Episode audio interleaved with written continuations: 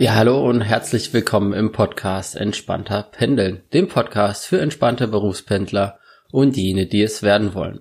Ich helfe dir hier ein einfacheres und besseres Pendlerleben aufzubauen, damit du weniger gestresst bist und mehr Zeit hast. Ja, hi, mein Name ist Marc Frevert und heute habe ich mal wieder ein super Interview für dich. Und zwar habe ich Claudia Anders zu Gast. Claudia hat eine wissenschaftliche Arbeit über das Thema Pendeln und Berufspendler geschrieben mit dem Titel Wie integrieren Erwerbstätige Pendeln in ihren Alltag? Einflüsse und Auswirkungen auf die Lebensqualität. Da war für mich natürlich direkt klar, okay, da muss ich ein Interview ausmachen, denn genau das ist natürlich für uns Berufspendler besonders spannend, welche Einflüsse und Auswirkungen denn die Wissenschaft sieht. Wir sprechen natürlich über die verschiedenen Auswirkungen auf die Berufspendler, welche das genau sind, und wir unterscheiden hier auch zwischen den verschiedenen Arten von Berufspendlern. Es gibt ja zum Beispiel Tagespendler, Wochenendpendler oder auch Geschäftspendler. Und hier sind die, äh, sind die unterschiedlichen Auswirkungen auf die Lebensqualität einfach auch andere.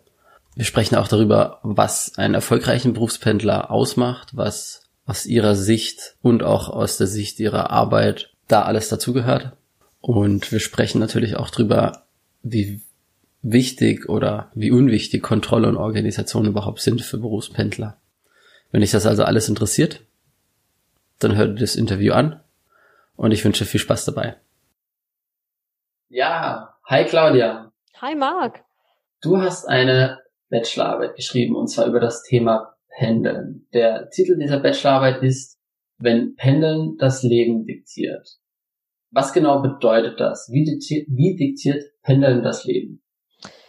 Ja, genau richtig. Ich habe 2017 eine Bachelorarbeit geschrieben und auch veröffentlicht mit dem Titel, wie du schon gesagt hattest, wenn Pendel das Leben diktiert. Deine Frage, wie diktiert Pendel das Leben, würde ich ähm, bisschen gröber umreißen.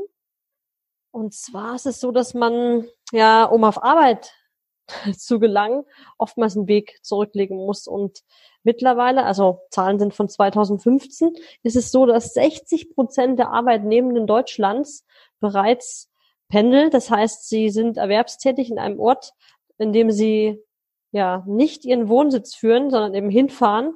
Und das zeigen diese Auswertungen vom Bundesinstitut für Bau, Stadt und Raumforschung. Und Pendeln, sagt man, gilt als Ausweg, um eben auf dem Arbeitsmarkt in Zeiten von Globalisierung mithalten zu können. Beispielsweise soll es familiäre Bindung am Wohnort erhalten oder einer wachsenden Arbeitsplatzunsicherheit entgegenwirken oder eben auch einer beruflichen Weiterentwicklung dienen. Das heißt letztendlich, Pendeln diktiert eine Großzahl an Abläufen im Leben der Pendlerinnen und ihren Familien. Ich würde jetzt mal ein paar Beispiele nennen. Eben der Fahrplan des öffentlichen Personennahverkehrs, um zur Arbeit oder zurück zu gelangen, ist so ein Beispiel vom Diktieren des Lebens. Dann die Aktivitäten, auf die man sich ja, vorbereiten muss, wie das Abholen der Kinder, Einkaufen, Hobbys, alles richtet sich nach dem Zeitplan der Pendler, beziehungsweise eben müssen von der Partnerin oder dem Partner der pendelnden Person übernommen werden.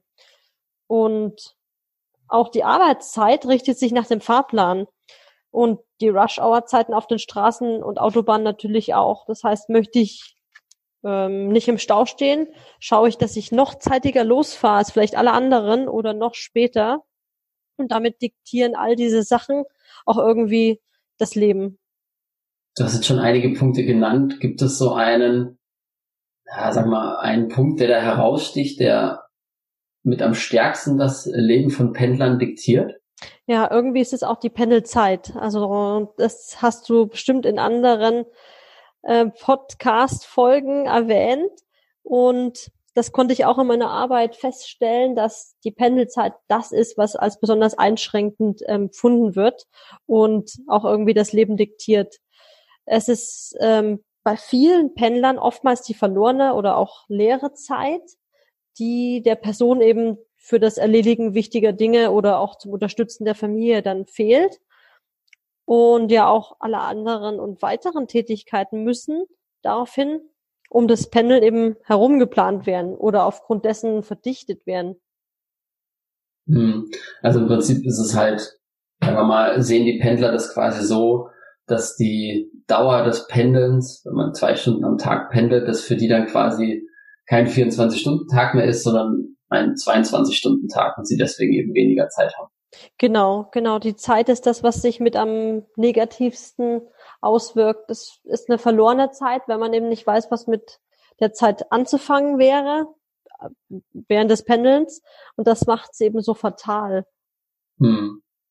Und welche ja, negativen Auswirkungen haben diese verschiedenen Punkte, die du jetzt gerade aufgezählt hast? Also wie fühlen sich die Pendler dadurch zum Beispiel bei dem Punkt verlorene Zeit? Ähm, bei einer fehlenden Zeit ist es vor allen Dingen die soziale Isolation. Das heißt, ich kann nicht mehr so viel Zeit mit meiner Familie, mit meinem Umfeld verbringen, weil ich eben drei Stunden im Zug sitze am Tag, eineinhalb hin, eineinhalb zurück und die fehlt mir dann. Das kann ich auch nicht aufholen. Danach äh, kommt auf jeden Fall auch so die Gesundheit, also physische und auch psychische Gesundheitsprobleme. Die treten auf, wenn man zu wenig Bewegung hat, zu wenig Schlaf und eben auch einen erhöhten Stresspegel. Wenn der erste Blick früh auf die Bahn-App ist, ob der ICE auch pünktlich sein wird. Und auch letztendlich diese Anforderung an ein selbst Privat- und Berufsleben zu vereinen, ein guter Vater, eine gute Mutter zu sein und dennoch auf Arbeit erfolgreich ähm, zu sein. Ansonsten ja negative Auswirkungen ist auch die Verlust der Wertschätzung räumlicher Bezugspunkte bei häufigen Wohnortwechsel. Also wenn man ständig umzieht, dann hat man irgendwann gar nicht, weiß man gar nicht mehr, wo man überhaupt zu Hause ist und was auch an Wert von einem Zuhause äh, ja einen gegen, geben kann. Und natürlich ist es auch ja eine finanzielle Belastung, wenn man pendelt. Also trotz Pendlerpauschale ist man kostspielig unterwegs. Sei es die Bahncard 100 oder auch ein Tank, wenn man keine Tankkarte besitzt und eben auch den Tank von der Firma nicht gezahlt bekommt, das schlägt dann schon zu Buche. Und ja, als letztes, glaube ich, kann man noch nennen die Entgrenzung von Arbeit. Das heißt eben durch räumliche Unabhängigkeit oder Desk Sharing das heißt eben, ich komme auf Arbeit an und weiß noch nicht, wo ich auf Arbeit arbeite, weil ich verschiedene ähm, beispielsweise Arbeitsplätze habe oder die Vermischung privater und dienstlicher Aktivitäten durch eben diesen technischen Fortschritt. Man kann von überall vom Zug aus mit jemandem skypen. Das schlägt eben auch vor allen Dingen psychisch zu Buche. Und zu nennen wäre da, also fällt mir auch aus ja, im privaten Umfeld ein, der Beraterbereich. Da findet ein ständiger Arbeitsplatzwechsel statt. Aufgrund eben von Projekten ist es an der Tagesordnung. Man ist vier Tage die Woche irgendwo in Europa oder irgendwo in Deutschland und den fünften Tag dann an der Beratungs, ähm, also am Beratungshauptstandort und hat Meetings überall und zu jeder Tages- und Nachtzeit und ist eigentlich komplett ja, nur noch irgendwo und nicht mehr daheim und nicht mehr irgendwo fest verbunden. Mhm, okay. Das sind so die Punkte, die ich nennen würde. Und ich denke eben, dass die soziale Isolation und vor allen Dingen auch diese Gesundheitsprobleme mit die äh, stärksten Auswirkungen haben. Das heißt, die soziale Isolation, wie du es jetzt erwähnt hast, ist halt für Pendler besonders belastend, weil sie quasi trotz allem eben ihren Acht-Stunden-Tag vermutlich auf der Arbeit verbringen, dann halt diese Hinfahrt und die lange Rückfahrt auch haben und dann quasi abends für die Familie einfach weniger Zeit haben und dann hat, man wahrscheinlich so einen Teufelskreis. Man ist schon nicht so fit, ist dadurch dann ein bisschen müde am Wochenende, hat dann wiederum wieder wenig, weniger Zeit für die Familie. Und das ist ja quasi so. Genau so ist das. Genau, genau. Das ist genau das, was ich auch in einem Interview ähm, ja, erfahren habe von einer Person, die eigentlich am Anfang ihres Pendlerlebens war und der es nach kurzer Zeit schon so ging, dass sie meinte, ja, ich komme abends daheim an und bin eigentlich total müde, finde keinen Parkplatz, pendel 1,5 Stunden einfach mit dem Auto, stehe noch im Stau und all die Sachen, die ich früher gemacht hatte, um sozusagen den Haushalt zu stemmen, kann ich eigentlich nicht erledigen, muss der Partner machen oder bleiben liegen bis zum Wochenende und dann am Wochenende möchte man eigentlich die Couch gar nicht mehr verlassen. und einfach bloß entspannen oder Zeit für Sport haben und diese ganzen Büro-Admin-Aufgaben, ja, die staunen sich dann an. Also wie du es erwähnt hast, diese soziale Isolation, dadurch, dass ich dann auch eben Haushalt am Wochenende mache und mit Freunden eigentlich kaum noch was machen kann, das nagt schon echt am Pendler oder an der hm. Pendlerin. Siehst du, wenn man diese ganzen negativen Punkte zieht, wie soziale Isolation. Man hat ja auch einen gewissen eigenen Druck, dass man sagt, okay, ich will die Arbeit möglichst gut erledigen, ich will aber auch mein Sozialleben entsprechend aufrechterhalten und ich will gleichzeitig noch das tun und noch das tun und eben zusätzlich, keine Ahnung, zum Beispiel zwei Stunden am Tag zu pendeln. Dann steht ja auch in ein großer Stress. Mhm. Siehst du hier Ansatzpunkte, um diese Punkte irgendwie zu verbessern? Gibt es da Möglichkeiten? Hast du da Ideen? Also von, ja, zu Zeiten jetzt von der Corona-Krise haben wir ja schon alle gemerkt, dass Homeoffice plötzlich doch funktioniert. Es muss ja nicht jeden Tag sein. Aber es reicht da, wenn man wirklich sagen kann, ein bis zwei Tage wird Homeoffice gemacht. Das kenne ich auch aus dem beruflichen Umfeld und es funktioniert. Und ja, damit entlastet man schon Personen, die sonst sich um ja, Haushalt, Kinder und Job gleichzeitig kümmern müssten und dann noch beispielsweise eineinhalb Stunden pro Strecke unterwegs sind. Ist natürlich nicht überall möglich, aber dort, wo es möglich sein könnte, ähm, sollte man echt drüber nachdenken. Und ansonsten als, also für die Arbeitgeber ist es wichtig, dass man eben schaut, wenn die Pendelnden Familie haben oder von wirklich weit weg kommen, dass man denen entgegenkommt mit der Arbeitszeit. Möglicherweise kann die Pendelzeit bereits genutzt werden und als Arbeitszeit abgerechnet werden, wenn eben im Zug gearbeitet wird und das möglich ist. Als Pendler selbst ähm, hätte ich jetzt gesagt, muss man sich tatsächlich fragen, ob es der Job wert ist zu pendeln. Was sind die Prioritäten im Leben von mir? Und wenn das tatsächlich wert ist, der Job, dass man dahin pendelt, wie kann die leere Zeit effizient genutzt werden? Das ist das, was ich tatsächlich auch, als ich selbst gependelt bin, für mich festgestellt habe, die leere Zeit zu nutzen, ist unheimlich wichtig. Ich habe beispielsweise eine Weiterbildung gemacht, absolviert und das ja jeden Tag. Ich habe eineinhalb Stunden einfach gependelt, also drei Stunden am Tag und tausend, also insgesamt tausend Kilometer in der Woche mit dem Zug zurückgelegt und habe da tatsächlich die Weiterbildung wunderbar dafür nutzen können. Mhm. Hast du dann, du hast jetzt beschrieben, du bist selber auch gependelt, hast du die Punkte, die du in deiner Arbeit rausgefunden hast, die jetzt so negative Auswirkungen haben, hast du die dann selber an dir auch erkannt oder konntest du mit denen gut umgehen? Tatsächlich fand ich es sehr spannend, weil ich habe die Arbeit geschrieben und habe danach einen Job angefangen, wo ich eben Tagespendlerin war. Das heißt, ich bin über eine Stunde einfach am Tag unterwegs gewesen und habe da all diese Sachen erkennen können, also von den gesundheitlichen, ich würde es nicht Problemen nennen bei mir, denn ich bin eine ja, passionierte Läuferin gewesen, konnte aber dann abends kaum noch laufen, weil als ich dann abends ankam, war es dann schon dunkel, dann wurde es Winter, dann bin ich abends dennoch gelaufen im Dunkeln und im Winter, aber es macht halt nicht so viel Spaß, als wenn man früh morgens laufen gehen kann. Und am Anfang habe ich viel gelesen.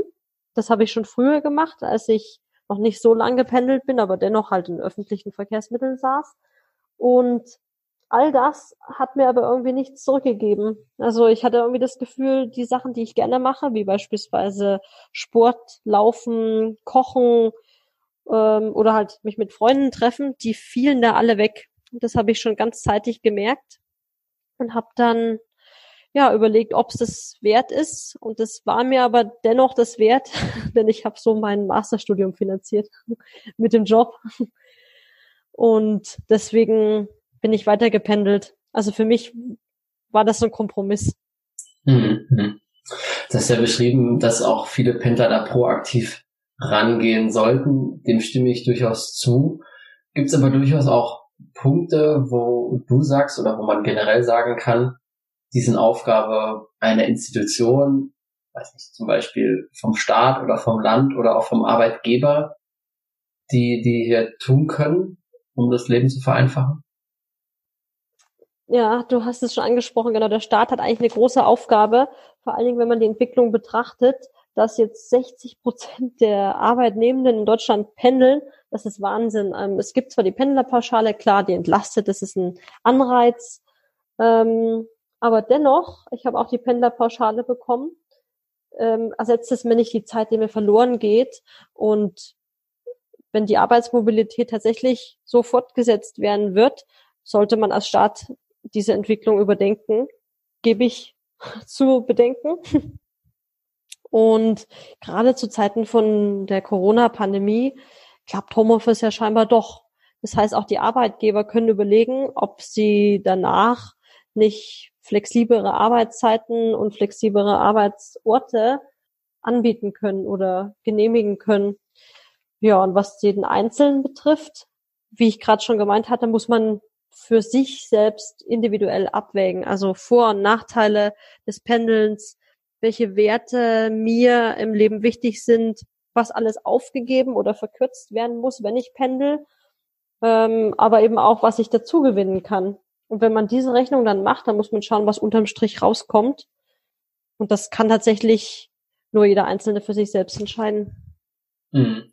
Du sagst also quasi jetzt auch damit, dass man nicht einfach so mit dem Pendeln anfangen sollte und so nach dem Motto, das wird schon irgendwie gut gehen, das funktioniert dann schon irgendwie, sondern sich das eigentlich im Vorhinein schon gut überlegen, also wirklich eine Liste machen, äh, positiv, negativ, was kostet mich das, will ich das wirklich tun, ist es mir das wert? Ähm, so sollte man da schon immer rangehen dann, oder? So verstehe ich dich. Genau, ja, das äh, würde ich tatsächlich das nächste Mal machen. Und aber du hast es schon angesprochen, ja, äh, tatsächlich gehen viele blauäugig ran, weil das Pendeln entsteht nicht aus einem Grund von, das mache ich jetzt für 15 Jahre, sondern oftmals, so ist es eben auch ähm, untersucht worden, nicht nur von mir, sondern auch von ja, verschiedenen anderen Wissenschaftlern, dass Menschen am Anfang einfach mal sagen, ja, das mache ich jetzt für ja das nächste Jahr, nächsten zwei Jahre danach schon mal weiter. Und dann ist man so in dieser in diesen Hamsterrad gefangen. Man macht das, das ist sehr anstrengend. Man denkt, ach, jetzt habe ich zwei Jahre ausgehalten, jetzt schaffe ich noch zwei weitere. Vielleicht läuft es auf Arbeit auch gut und man denkt, ja, wir kriegen das alles noch weiter hin. Und so kommen dann, beispielsweise bei einer Person, mit der ich gesprochen hatte, ja, kommen dann locker 10, 15 Jahre zusammen. da arrangiert man sich dann damit, aber der Anfang war nie, ich mache das jetzt für 15 Jahre. Und deswegen würde ich eigentlich jedem raten, das vorher mal zu überdenken, was für Werte man selbst für wichtig hält und was alles aufgegeben oder was da gewonnen wird. Also was hält mich, was zieht mich, so eine hm, Rechnung kann ich jedem bloß ans Herz legen. Hm, hm. Und gibt's auch irgendwie, sagen wir mal, Untersuchungen oder so, die dann generell jetzt nicht nur den Einfluss des Pendelns auf den Pendler selbst machen, sondern auch auf, wie du vorhin eben immer schon sagtest, das, das soziale Leben außenrum. Also wie beeinflusst, wenn ich jetzt, weiß nicht, von meiner Situation zum Beispiel sag mal, ich habe eine Frau und zwei Kinder oder sonst irgendwie und ähm, wie die dann belastet werden durch das Leben des Berufspendlers vom Mann zum Beispiel oder andersrum. Der Mann ist daheim und die Frau pendelt. Ja, da gibt's Untersuchungen und zwar ist das ähm, Untersuchung zur Pendlerehe. Ich weiß jetzt gerade nicht mehr von wem, das müsste ich mal nachschauen. Aber die gibt's auf jeden Fall. Und es hat sich oft erwiesen, dass eben, ja, das, jetzt wollte ich eben, ach, ich muss überlegen, wie ich es am besten beschreibe. Es hat sich oft erwiesen, dass eben vor allem Frauen die Leidtragenden sind, weil meistens eben ähm, Männer pendeln, beispielsweise den Typen, in den Pendlertypen, da gibt's eben den Wochenpendler, das ist eben einer, der mehrere Tage am Arbeitsort verweilt und einen zweiten Haushalt besitzt. Und diese Menschen sind dann oft männlich und Frauen, die eben ja, die Kinder hüten daheim und den Haushalt führen neben ihrer beruflichen Tätigkeit oftmals sind die Leidtragenden. Und natürlich sind die nicht nur alleine die Leidtragenden, sondern die Männer leiden natürlich auch, denn sie werden ihren eigenen Ansprüchen oftmals nicht gerecht als Familienvater oder eben als, ja, als Ehemann oder auch einfach als, ja, Unterstützung der restlichen Familie. Und das stresst Mhm. Mhm. Ja, das kann ich mir vorstellen. Bei mir war es auch so damals, dass ich gesagt habe, okay, ich mache das jetzt mal ein, zwei Jahre. Daraus sind mittlerweile ein paar mehr geworden. Aber ähm, wir kriegen das ganz gut hin. Wobei auch schon mal die Idee war, ein Interview mit meiner Frau zu machen. Schauen, wie sie das sieht. Nee, alles gut. Genau. Ja, das ist richtig, das ist richtig.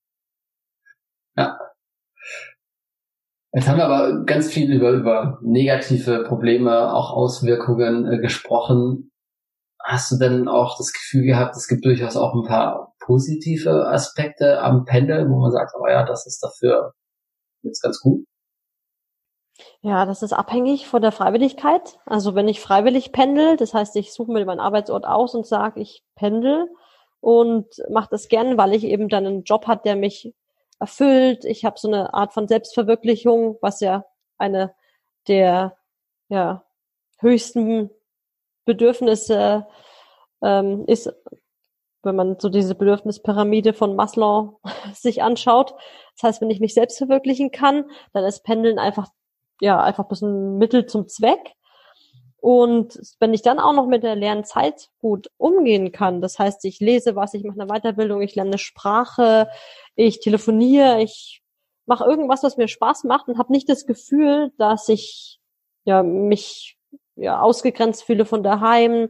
Es, wenn ich mich auf meinen Partner oder meine Partnerin verlassen kann und ja, das alles funktioniert, dann denke ich, ist das auf jeden Fall auch was Positives. Also ich überlege gerade selbst, ich hatte noch mal mir noch mal was überlegt dazu. Und zwar genau, das ist dann die Aufwertung der Zeit mit der Familie. Habe ich mir so zusammengeschrieben gehabt, nochmal aus meiner Untersuchung. Die Aufwertung der Zeit, die mit der Familie eben verbracht werden kann das ist auch eine total positive Seite. Das heißt, ich plötzlich schätze ich das, dass ich ein Familienvater, eine Familienmutter bin und durchlebe viel bessere Zeiten, als wenn ich sie jeden Tag sehe. Es ist also viel intensiver und dadurch für manche schöner. Ähm, genauso wie eben auch die Realisierung beruflicher Ziele. Also nicht nur finanziell, sondern auch symbolisch. Also ich krieg Anerkennung von meinen Kollegen, vom Arbeitgeber generell und das ist eben was, was mich antreibt. Und da meister ich und stemme das ganz locker, diesen Pendlerarbeitstag. Aber wie du, wir hatten vorhin kurz darüber gesprochen, über die Entspannung, die dann wegfällt, wenn beispielsweise jetzt zu Corona-Zeiten alle im Homeoffice sind.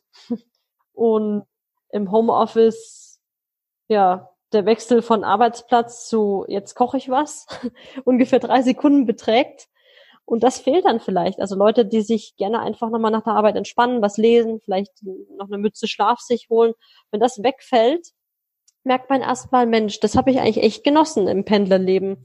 Und auch die untergeordneten ähm, Tätigkeiten, die ich früher überhaupt nicht wertgeschätzt hat, dass ich die dann plötzlich wieder machen kann. Ja, vielleicht zählt das für den einen oder anderen auch sehr. Hm, okay, ja, guter Punkt.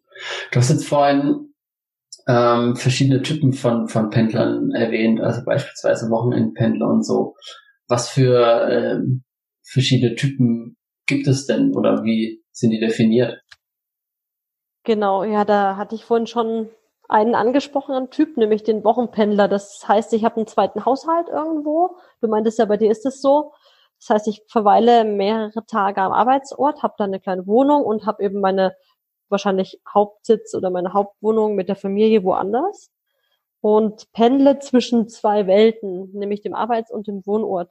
Es herrscht oftmals kein genaues absehbares Ende der Pendeltätigkeit und es gibt aber einen Rhythmus. Also ich bin jetzt beispielsweise auch ähm, ja, an zwei Orten gewesen, nämlich einmal dort, wo mein Freund wohnt und dort, wo ich für das Masterstudium jetzt gewohnt hatte und war damit Wochenpendlerin. Das heißt, ich habe witzigerweise zwei Pendlerarten nacheinander gehabt. Erst habe ich Tages gependelt, also eine Woche 1000 Kilometer, jeden Tag 200. Und dann war ich direkt darauf, zack, Wochenpendlerin und habe eben an einem einen Ort studiert und an einem anderen meinen Freund besucht. Und ja, oftmals sind es zwei bis vier Stunden, sagt man, einfache Autofahrt vom Wohnort entfernt. Bei mir waren es auch so drei Stunden, dreieinhalb. Und wie ich vorhin schon angesprochen habe, ist Wochenendpendeln so eine männliche Domäne. Das heißt, überdurchschnittlich häufig sind das höher qualifizierte Erwerbstätige im jüngeren bis mittleren Alter. Und die leben meistens im drei bis vier Personenhaushalt und verfügen über ein hohes Einkommen.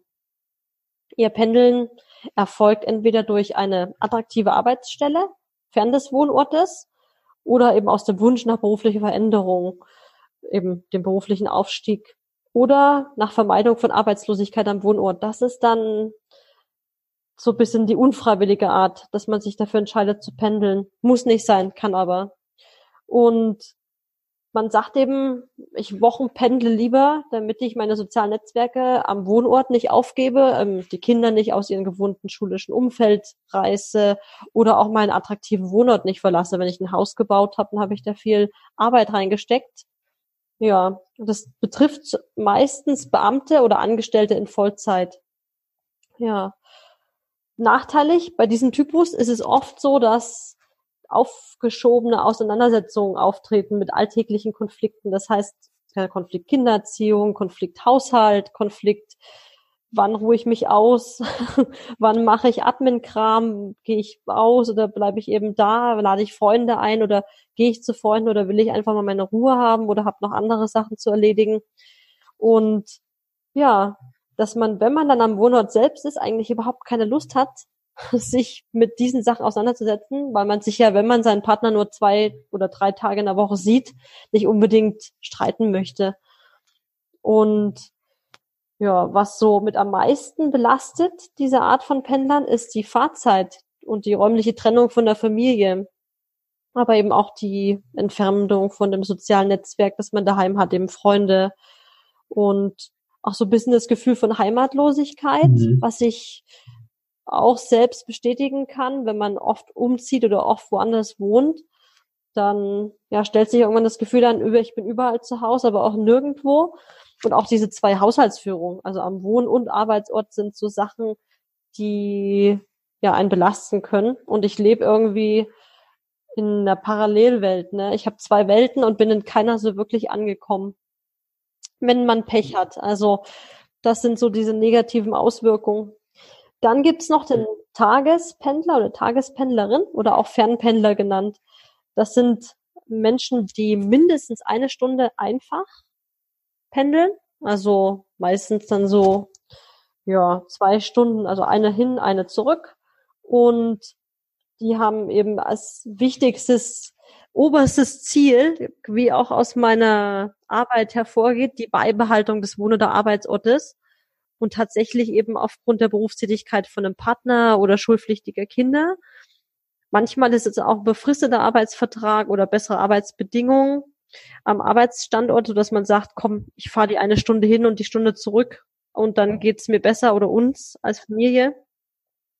Und tatsächlich haben die einen Vorteil, nämlich die gewährleistete Kinderbetreuung am Wohnort. Man hat eben schon den altbewährten Kindergarten und da geht das Kind weiterhin und alles ja, muss halt um das Pendelleben drumherum gelegt werden, aber das bekommt man dann halt hin, weil es sein muss. Dennoch, ähm, so kann ich auch bestätigen, ist es so, dass das Pendeln einen wahnsinnigen Eingriff in die Erholung darstellt. Das heißt, ja, die Zeit, die ich investiere, wird meistens nicht vergütet, die Fahrzeit und auch die gesundheitliche und finanzielle Belastung ist enorm. Wenn ich jeden Tag beispielsweise zwei Stunden im Auto oder im Zug sitze und ja, letztendlich die Zeit nicht nutzen kann. Wenn man sie nutzen kann, ist es meist noch was anderes. Und wie auch vorhin schon angesprochen, ist es so, dass Familie und Freundeskreis auch darunter leiden, wie der Pendelnde selbst an dieser dauernden Zeitknappheit. Das weiß ich auch noch von mir selbst. Wenn ich am Wochenende dann Zeit hatte, musste ich erstmal andere Sachen aufholen, auch viel Sport nochmal machen. Und dann, wenn Freunde kommen wollten oder wir den ganzen Tag irgendwie beispielsweise auch zu unseren Familien fahren wollten, die auch nochmal drei, vier Stunden mit dem Auto entfernt sind, ist es nochmal anstrengender, als wenn man einfach sagt, komm, wir machen irgendwas hier in der Region. Also nochmal woanders hinfahren war auch sehr anstrengend. Mhm, ja. Und dann gibt's noch so eine dritte Gruppe, das sind so die Geschäftsreisenden, die arbeitsbedingt eben räumlich mobil sind und die einen Arbeitsauftrag ausführen, der sie also zugleich eben motiviert zu reisen und welcher eben impliziert, dass diese Mobilität Bestandteil ihres Tätigkeitsfeldes ist. Das heißt, sie tun das, weil sie müssen, aber weil sie auch wollen. und ja, da haben wir der Sparte vor allen Dingen die höheren Angestellten im Finanzsektor, beispielsweise im Consulting, in der IT-Branche oder Regierungsangestellte, die eben zu Kunden unterwegs sind oder auf Messen was verkaufen oder ausstellen, dann zur Fortbildung oder Selbstfortbildung geben oder auch eben an andere Standorte des Arbeitgebers müssen. Die haben alle einen Vorteil, indem sie eben geschäftliche Netzwerkpflege betreiben können. Sie fördern somit immer ihre Karrierechancen. Mhm. Wenn ich unterwegs bin, jemanden treffe auf Messen, habe ich eigentlich einen großen Vorteil und erweitert den persönlichen Horizont. Man ist überall, man trifft viele Leute und macht das eben auch beruflich und empfindet das öfter als Freiheit und Unabhängigkeit als die anderen. Das heißt, mhm. man hat so ein bisschen das Gefühl, es ist Bestandteil meiner Identität als Geschäftsreisender und findet das auch attraktiv. Und natürlich ist es aber auch so, dass die Koordination des Familienalltags unerlässlich ist und gut organisiert werden muss. Da sonst eben Schuldgefühle gegenüber der Familie auftreten und ja, Frauen, die eben, wenn sie Geschäftsreisende sind, ähm, müssen besonders aufpassen, denn sie sind konfliktanfällig. Oftmals ist es ja so, dass die Vereinbarkeit von Familienarrangements und Geschäftsreise Erfordernissen nicht so einfach, ja, vom Band geht, sondern das muss viel durchdacht werden und da müssen alle mit anpacken und helfen. Ja, ansonsten, was die Geschäftsreisen belastet, sind vor allen Dingen Verspätungen, organisatorische Pannen, aber auch die soziale Isolation, wenn man dann abends doch mal allein im Hotelzimmer ist, überall woanders. Man hat keine Freunde, keine Familie um sich herum und muss oft, ja, muss halt ein gutes Gesicht aufsetzen auf Arbeit, so ein bisschen emotionale, ja, Arbeit leisten und immer nett lächeln auf der Messe, immer gut gelaunt sein und ja, ansonsten ergonomische Belastung, wenn man bloß mal denkt, man muss immer gebückt im Zug arbeiten oder im Flugzeug, ähm, ganz zu schweigen von den ganzen Gesundheitsproblemen, die da auftreten können, wenn man ständig fliegt oder ständig im Zug halt sitzt. Dann Lärm im Zug, also ich kann mich nicht konzentrieren, auch wenn ich in der ersten Klasse sitze, weil halt viele reden und Klimaverhältnisse, nicht nur die Klimaanlage in der Deutschen Bahn, die manchmal funktioniert, manchmal nicht. Mm, und sondern auch wenn ich jetzt woanders hinfliege, nehme mal ähm, ein Land, ein subtropisches und dann wieder zurückkomme. Ja, das ist ein zusätzlicher physischer Einfluss, der den Betroffenen auch ja, zusetzt. Du hast ja dafür auch einige Interviews jetzt geführt. Was würdest du jetzt so als, ja, so als Fazit davon ziehen? Sind viele von den Pendlern überfordert? Gibt es viele, die Probleme haben, aber das einigermaßen hinkriegen? Oder wie kamen diese so zurecht mit dem Pendeln? Also die Pendler, die ich befragt habe, haben alle freiwillig gependelt. Das heißt, sie waren nicht gezwungen, zu einem neuen Arbeitsort zu fahren. Das ist schon mal wichtig. Und des Weiteren haben sich alle bewusst dazu entschieden, um einen sie erfüllenden Beruf am Arbeitsort nachzugehen. Das heißt, das Pendeln wurde in allen Fällen als bestmögliche Lösung betrachtet. Die Person, die Neupendlerin war, war es 1,5 Monate dabei. Die längste Pendelzeit lag da ungefähr 15 Jahren bei einem Tagespendler. Der Wochenpendler war drei Jahre unterwegs bereits und der Geschäftsreisende sieben Jahre. Und ich habe alle Typen befragt. Ich hatte Tagespendler, Wochenpendler und eben die Geschäftsreisenden und konnte tatsächlich darlegen, dass alle Pendlertypen mit ähnlichen Einflüssen konfrontiert sind, die sich eben größtenteils negativ auf ihre Lebensqualität auswirken. Und als Fazit konnte ich bei den Tagespendlern feststellen, dass es wichtig ist, den persönlichen Nutzen der Fahrzeit zu spüren. Das heißt, Pendeln kann dann positiv bewertet werden oder positiv wäre, wenn ich eben merke, Mensch, ich höre dabei ein Hörbuch, ich lerne was, ich diktiere was, ich telefoniere mit Freunden, mit der Familie. Und ja, des Weiteren konnte bei den Tagespendlern festgestellt werden, dass immer genügend Zeit sein muss, um die Grundbedürfnisse wie eben ausreichend Schlaf und gesundes Essen ähm, zu erfüllen. Ansonsten verschlechtert sich die empfundene Lebensqualität enorm. Positiv für die Tagespendler war, dass sie täglich zur Familie und Freunden zurückkehren. Das war auch ein großer Punkt, wieso sie eben nicht zu Wochenpendlern geworden sind, sondern eben zu Partner und Partnerin zurückgekehrt sind, was eben dieses Sicherheits- und Zugehörigkeitsbedürfnis deckt. Und ansonsten ist es eben wichtig, dass die Lernzeiten gestaltet werden. Also irgendwas muss der verlorenen Zeit äh, einen Nutzen geben und zu was Sinnvollen umgewandelt werden. Ja, bei den Wochenpendlern war es so, dass die berufliche Verwirklichung am Arbeitsort und Anerkennung der Leistung prioritär war. Das heißt, ja, die Selbstverwirklichung steht an erster Stelle. Es macht den Leuten Spaß äh, zu arbeiten in dem Job, in dem sie eben tätig sind als Pendlerin und auch die finanziellen Vorteile.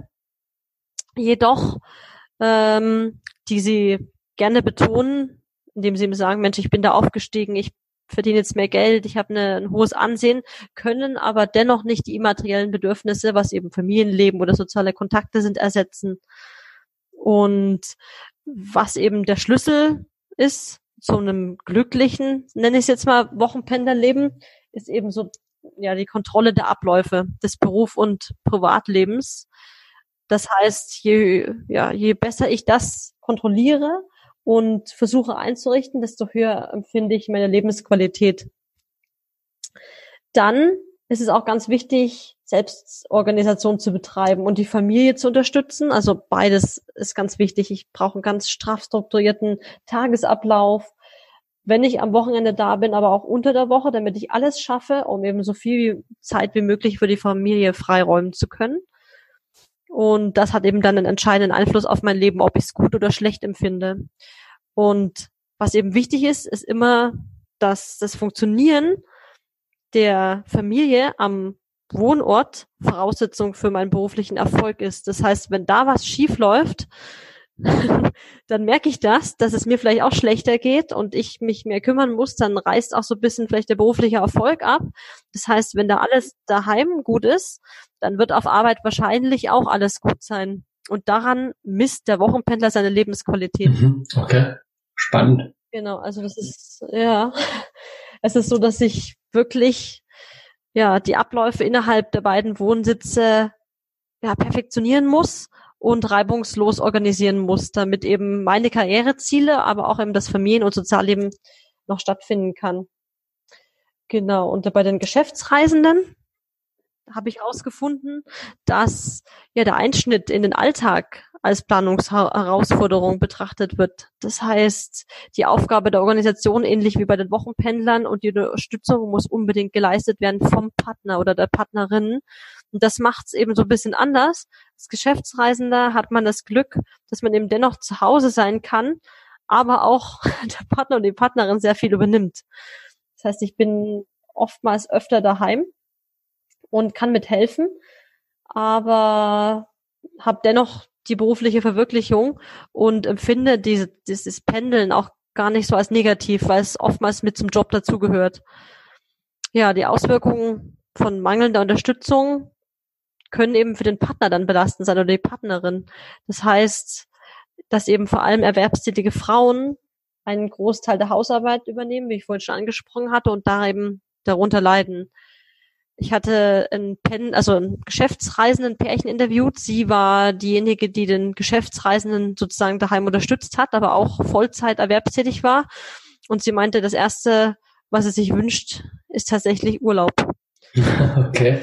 Und, und ja, einfach mal Urlaub und abschalten und alle sind daheim und ja. Mhm. Das, deswegen kann man da sagen, dass Zeit für sich und die Familie zu finden als wichtige Aufgabe den Geschäftsreisenden überlassen wird. Und das entscheidet auch über das subjektive Wohlempfinden.